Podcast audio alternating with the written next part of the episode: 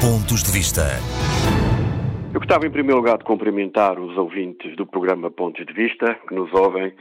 eh, nos quatro cantos do mundo através da RDP Internacional. O tema que trago hoje à discussão não é um tema novo, mas é um tema que está novamente na atualidade, eu diria mesmo, infelizmente, na atualidade. E tem a ver com o relacionamento dos portugueses que residem no estrangeiro com a autoridade tributária. Todos os portugueses que residem no estrangeiro, independentemente das gerações, tiveram, um momento certamente, como eu tive e como tiveram outros ouvintes da RDP Internacional, momentos em que a relação com a autoridade tributária não foi simples e, eventualmente, apesar das muitas evoluções que ao longo de décadas foram realizadas no plano fiscal, muito particularmente para os portugueses que residem na União Europeia, este é sempre um tema quente e um tema que levanta muita discussão no seio das nossas comunidades a residir no estrangeiro. Este tema é novamente de atualidade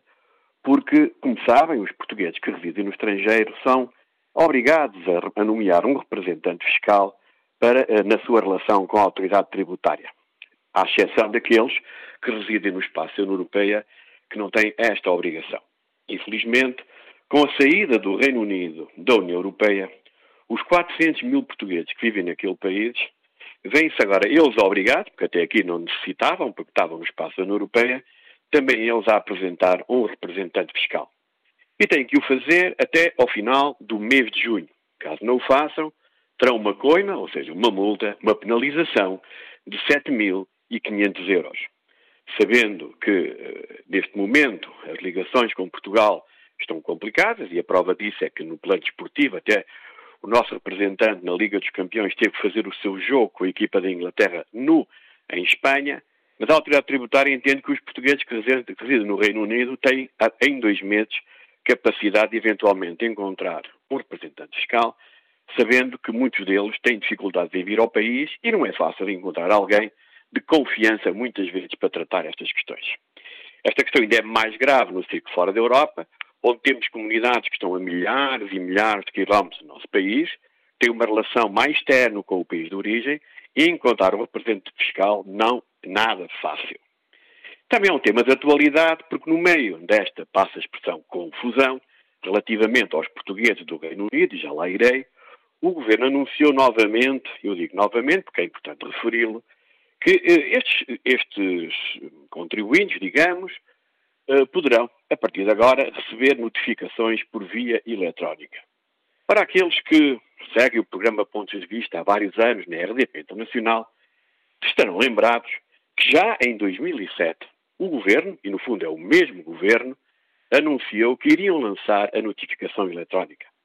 Os ouvintes do programa Pontos de Vista e da RDP Internacional também estarão lembrados que na campanha eleitoral para as eleições legislativas em 2019, esta questão da notificação eletrónica, que estaria quase concluída já dois anos depois do anúncio, era realmente uma grande conquista para os portugueses residentes no estrangeiro. Qual é a surpresa dos portugueses que precisamente que residem no estrangeiro? Que o governo vem novamente a anunciar que agora sim, agora sim, vão avançar com a notificação eletrónica, independentemente de não vir a tempo de resolver o problema dos portugueses que residem no Reino Unido, tem um espaço muito curto, e que agora sim esses avanços vão realmente e permitam uma redundância avançar. Mais do que isso, o próprio Partido Socialista e o seu grupo parlamentar esquecendo-se que há quatro anos fez a promessa e que em 2019 a utilizou em campanha eleitoral, vem agora a pedir que se avance com a notificação eletrónica e um dos subscritores é o anterior secretário de Estado das Comunidades Portuguesas, que deveria, como é evidente, tido o cuidado, enquanto foi governante, de fazer aplicar uma promessa que é algo muito importante e que é necessária e já lá vão quatro anos. E neste momento, aquilo que eu acho é que é fundamental para um país que está sempre a falar do investimento das comunidades portuguesas, em que a área fiscal é um pilar essencial na relação com esses portugueses e no seu investimento no país, de uma vez por todas, os anúncios que levam quatro anos, que é o tempo de uma legislatura, se concretizem e que permitam que os portugueses que estão no estrangeiro, ainda por cima nos tempos em que as novas tecnologias evoluíram de forma clara, possam ser notificados por via eletrónica em todos os cantos do mundo e que tenham a possibilidade de evitar a situação que agora conhecem de forma estranha, continua a dizer estranha, os portugueses no Reino Unido que têm dois meses para encontrar alguém que os representa, represente em Portugal.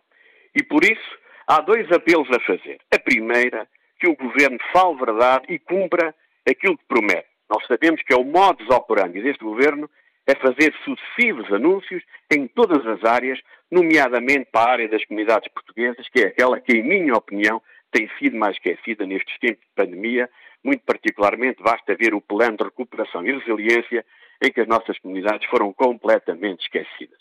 Mas neste momento mais premente, e atendendo aos 400 mil portugueses do Reino Unido, que vivem um momento difícil, é fundamental que desde já o Governo, desde já o Governo,